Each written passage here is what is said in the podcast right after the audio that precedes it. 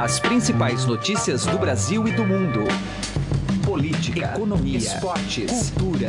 Informação com a credibilidade do maior jornal do país. Estadão Notícias.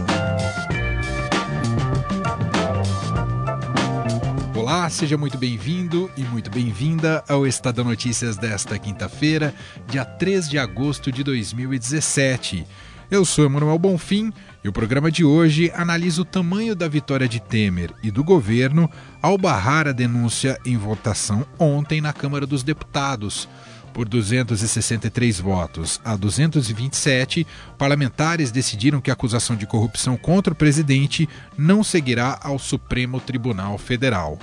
Nesta edição especial do programa, você terá uma parte mais analítica, com opinião de especialistas de como se coloca o futuro de Temer a partir de agora. E também vai contar com um resumo de como foi a extensa e tumultuada sessão seguida de votação no dia de ontem na Câmara Federal. Para participar do nosso programa, você pode mandar um e-mail para podcast@estadão.com Participe, podcast@estadão.com. Estadão Notícias. O Dia dos Pais está chegando. Você já comprou o presente? No Shopping Freicaneca, a cada 400 reais em compras, você ganha uma garrafa de vinho da Vinícola Boutique Lídio Carraro. Escolha entre Merlot, Chardonnay ou Pinot Noir Rosé. Promoção válida até 13 de agosto ou enquanto durarem os estoques. Consulte condições de participação no regulamento da promoção. Presenteie com estilo. Compre o presente presente do seu pai no Shopping Frei Caneca, Rua Frei Caneca, 569. Este produto é destinado a adultos. Estadão Notícias. Política.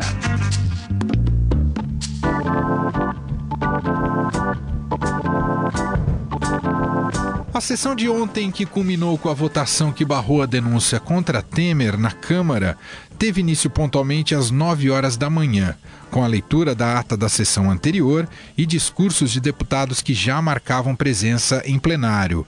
Por volta das 9h20 da manhã, membros da oposição entraram no local com cartazes e gritos de Fora Temer e Diretas Já, o povo quer votar.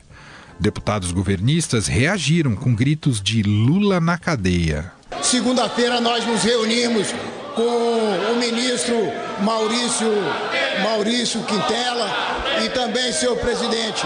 Nós tivemos uma reunião com a NTT para que se resolvesse o problema da Eco 101 na BR-101. E a bancada tomando providência, senhor presidente. Nós fizemos alguns movimentação ontem. Dez minutos depois, às nove e meia, o presidente da Câmara, Rodrigo Maia, deu a palavra ao relator Paula Biakel. Ele defendeu a permanência de Temer no governo, citando a situação do país antes do PMDBista assumir o poder. O país se encontrava literalmente paralisado, com as contas públicas em desordem, déficit fiscal crescente, indústrias paradas e exportações em colapso. A esse quadro somavam-se danos como a inflação é alta, de braço dado com juros insuportáveis, além dos desastres na Petrobras e no setor elétrico, vítima este último da improvisação e do voluntarismo. O deputado Paulo Abiakel também criticou a gravação feita por Joesley Batista de sua conversa com Temer e defendeu mais uma vez que seja negada a abertura de investigação do presidente. Não me parece necessário lembrar, após tão ampla e reiterada publicidade sobre esses acontecimentos, a imprestabilidade da gravação feita pelo senhor Joesley da conversa com o presidente da República tantos são os indícios técnicos indicativos da suspeição que a envolve. Depois da fala do relator, foi a vez do advogado de Michel Temer, Antônio Maris de Oliveira, discursar em plenário. Ele criticou a delação de Joesley Batista, classificou a denúncia como capenga e defendeu o caráter imaculado de Temer. Mas que justiça! Que justiça em face de uma denúncia capenga, xoxa! fruto de elaboração mental, fruto de ficção, uma denúncia que só denota vontade de acusar por acusar, que só denota uma ânsia, na verdade, uma ânsia de ver o país em dificuldades, em nome de se alcançar o justo de se alcançar e de se desejar a aplicação da lei penal. Antônio Maria de Oliveira também foi enfático ao questionar a versão de que a mala de dinheiro carregada por Rodrigo Rocha Loures teria Temer como destinatário. O presidente da República teria praticado corrupção porque o presidente da República. E aí eles começam. O presidente da República recebeu. Mas recebeu de quem? Recebeu quando? Recebeu aonde? Lancei um reto e o relanço. Quando que o presidente da República recebeu algum níquel? Ah, não, o presidente da República não recebeu diretamente. O presidente da República recebeu por intermédio de terceira pessoa. Quando? Quem? Que terceira pessoa? Seria um assessor seu, homem da sua absoluta confiança, que recebeu uma mala de dinheiro. Mala de dinheiro que foi devolvida. Mala de dinheiro que não foi devolvida pelo presidente da República porque não a recebeu. Jamais cogitou em recebê-la porque é um homem de bem, é um homem honesto. A discussão da matéria teve início em seguida, com deputados contrários e favoráveis à denúncia discursando em plenário.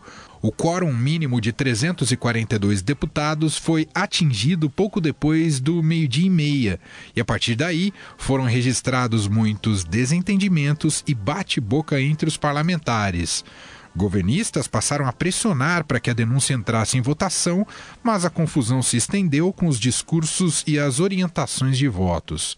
Com cinco horas de sessão completas, o presidente da Câmara, Rodrigo Maia, anunciou seu encerramento e a convocação para a sessão seguinte. Estou encerrando a, a, a sessão. Senhor presidente. Antes convocando segunda sessão deliberativa extraordinária para hoje, quarta-feira, 2 de agosto, às 13 horas e 55 minutos, com a seguinte ordem do dia.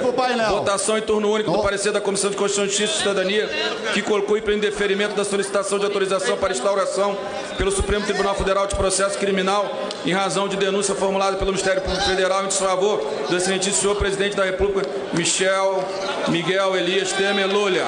Está encerrada a sessão.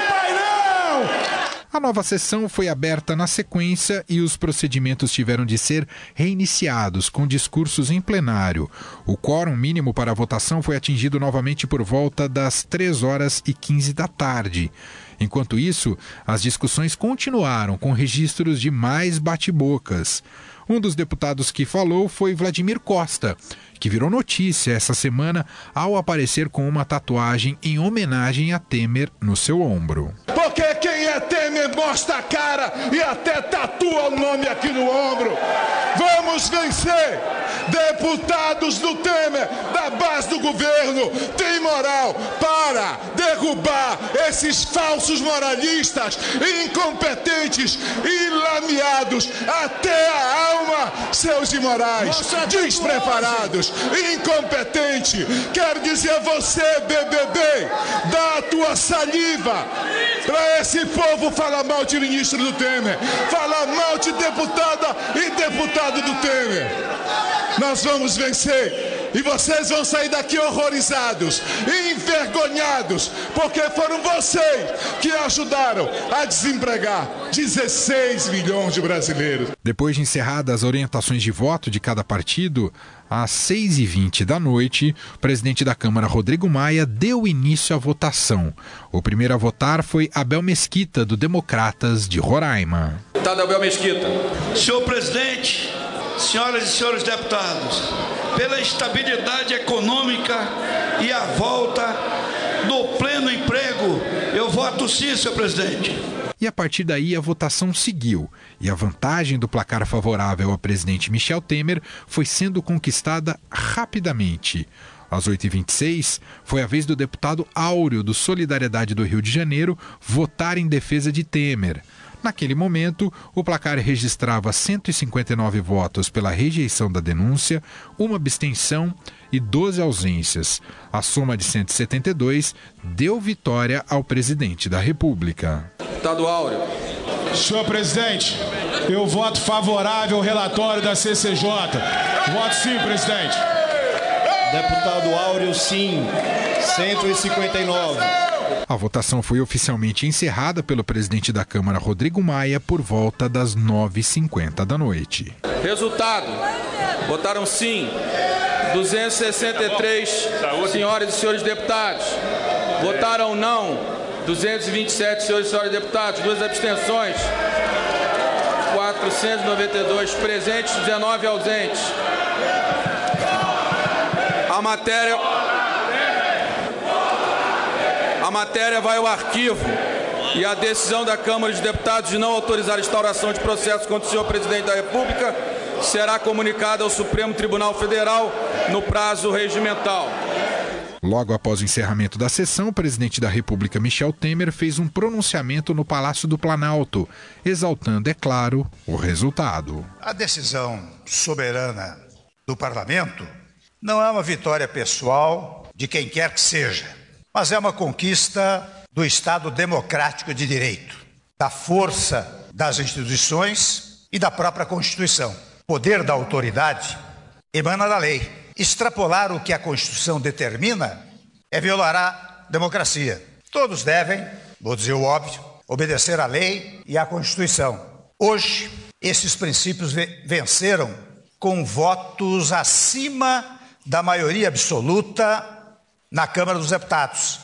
E é diante dessa eloquente decisão que eu posso dizer que agora seguiremos em frente com as ações necessárias para concluir o trabalho que meu governo começou, convenhamos, há pouco mais de um ano. Na verdade, eu quero construir com cada brasileiro e com cada brasileira um país melhor, pacificado, justo, sem ódio ou rancor. Nosso destino inexorável é ser um grande país. Portanto, é preciso acabar com os muros que nos separam e nos tornam menores. É hora de atravessarmos juntos a ponte que nos conduzirá ao grande futuro que o Brasil merece. Direto ao assunto, com José Neumann e Pinto.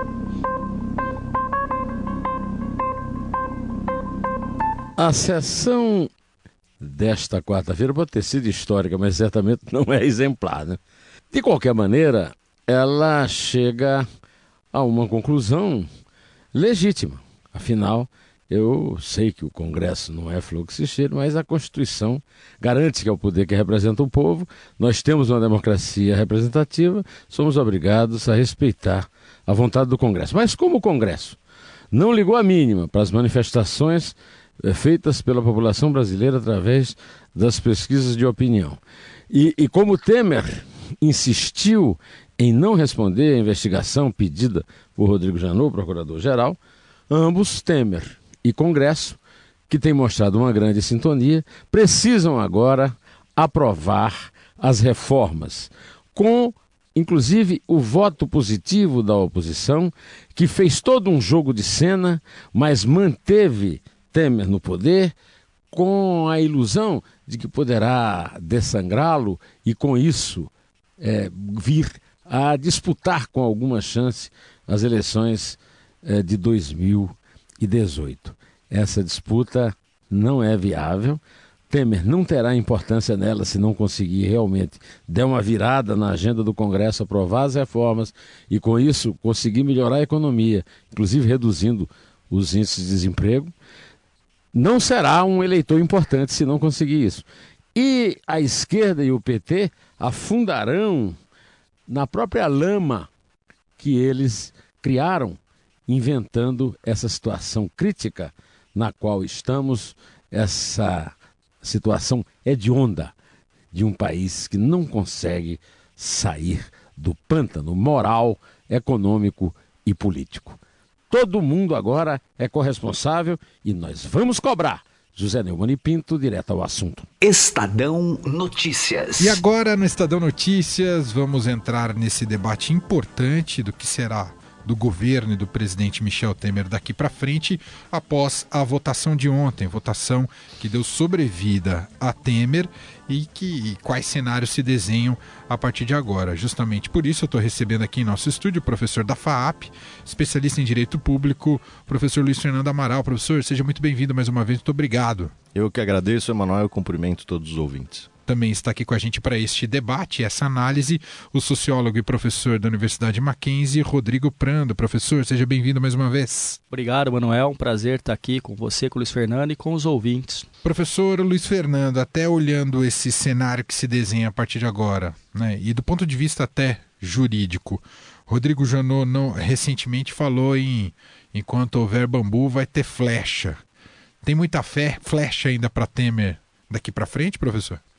É, Emanuel, nós vivemos aí um, o imponderável, né? Não dá para ser certeiro nessa, nessa resposta. É evidente que o comportamento político assumido pelo Procurador-Geral da República é, nos coloca aí um futuro com novas denúncias. Isso já, essa notícia, a ideia de é, eventualmente quebrar, como foi feito, Uh, as diversas denúncias pode ser uma maneira de tentar enfraquecer o presidente, né? E o que é mais imponderável é a questão das delações. Quer dizer, a gente não sabe o que é, as pessoas que hoje estão presas e que têm um conhecimento inegável dos fatos, o que, que elas podem oferecer ao Ministério Público. Nesse caso, especificamente, Cunha e Funaro, me parece que são os dois delatores fulcrais para o destino do, do país nesse aspecto, né? Mas, por outro lado, essa vitória aí de Temer é uma vitória que merece ser considerada. Até porque é, eu lembro que parte da população, embora não esteja a favor de Temer, parte da população já sente algum equilíbrio em termos econômicos, etc e não se sente é, é, de alguma forma incomodada a ponto de ir às ruas, né?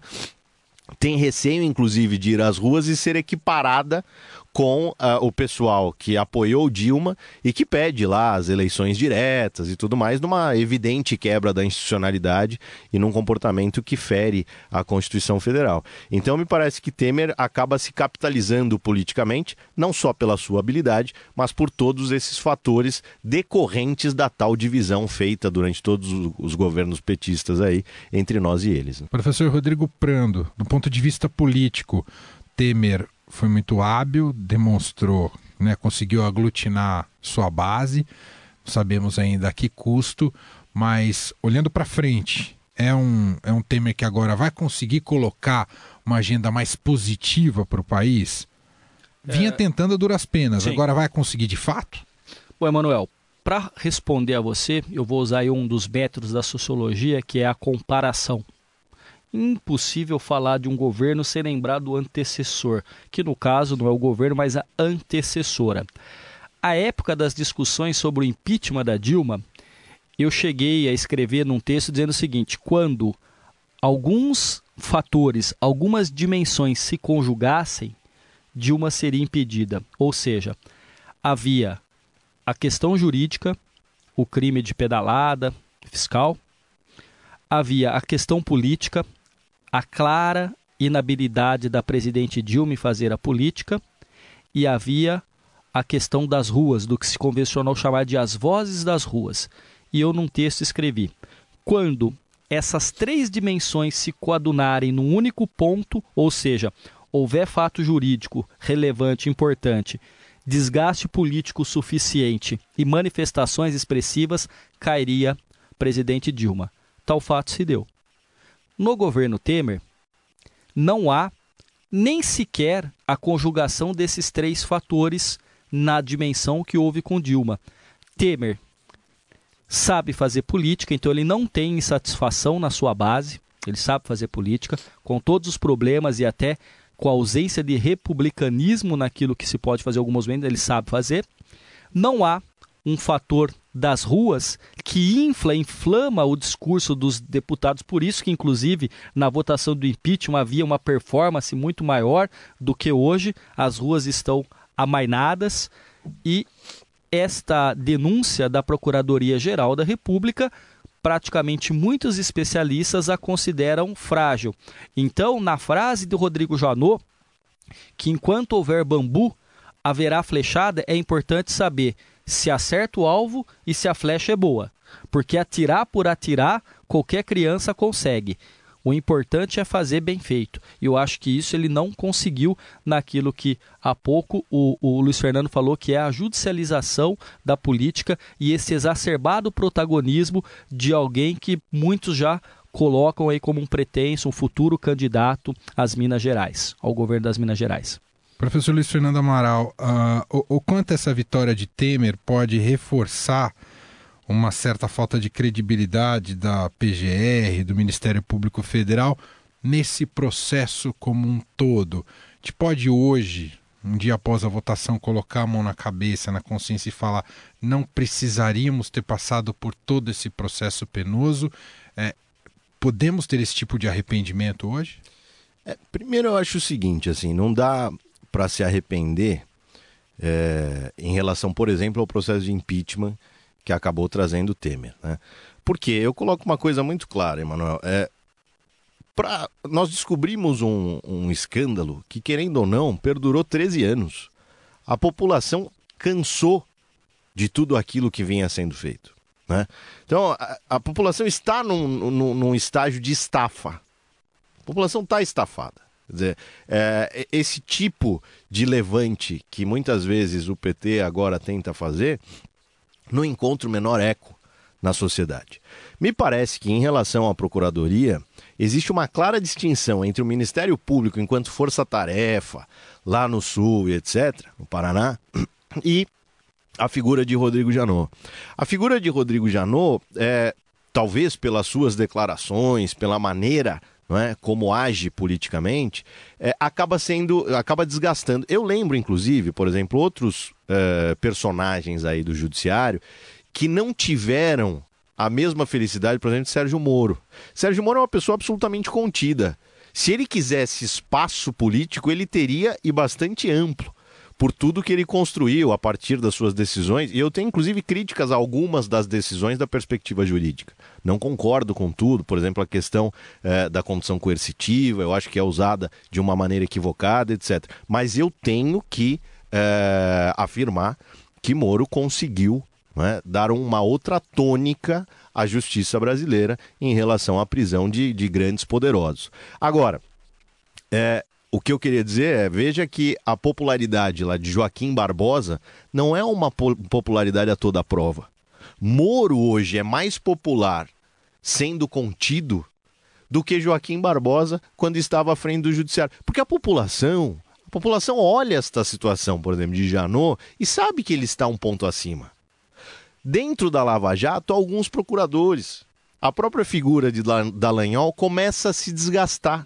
E se desgasta por quê? Porque partidos políticos começam a se aproximar dessas figuras do Ministério Público e do Judiciário para tentar capitalizar um mandato lá na frente.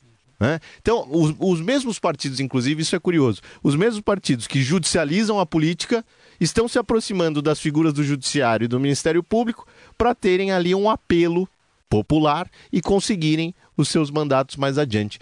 Isso, a meu ver, é bastante deletério à democracia. Então, mais do que avaliar só o momento em que chegamos, me parece que todo esse contexto precisa ser bem estudado, bastante refletido, para que nós não tenhamos um prejuízo efetivo ao jogo democrático. E para que nós não saímos como as mãos limpas na Itália, não é?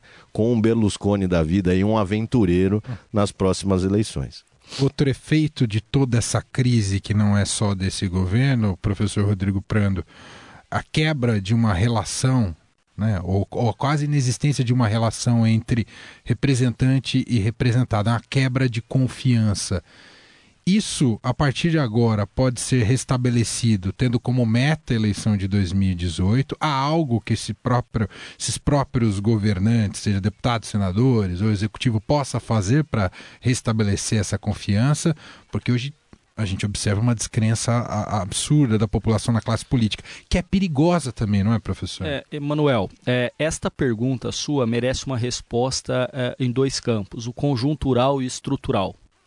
Em que pese que a conjuntura é péssima e a classe política brasileira, salvo raríssimas exceções, beira a mediocridade quase que absoluta,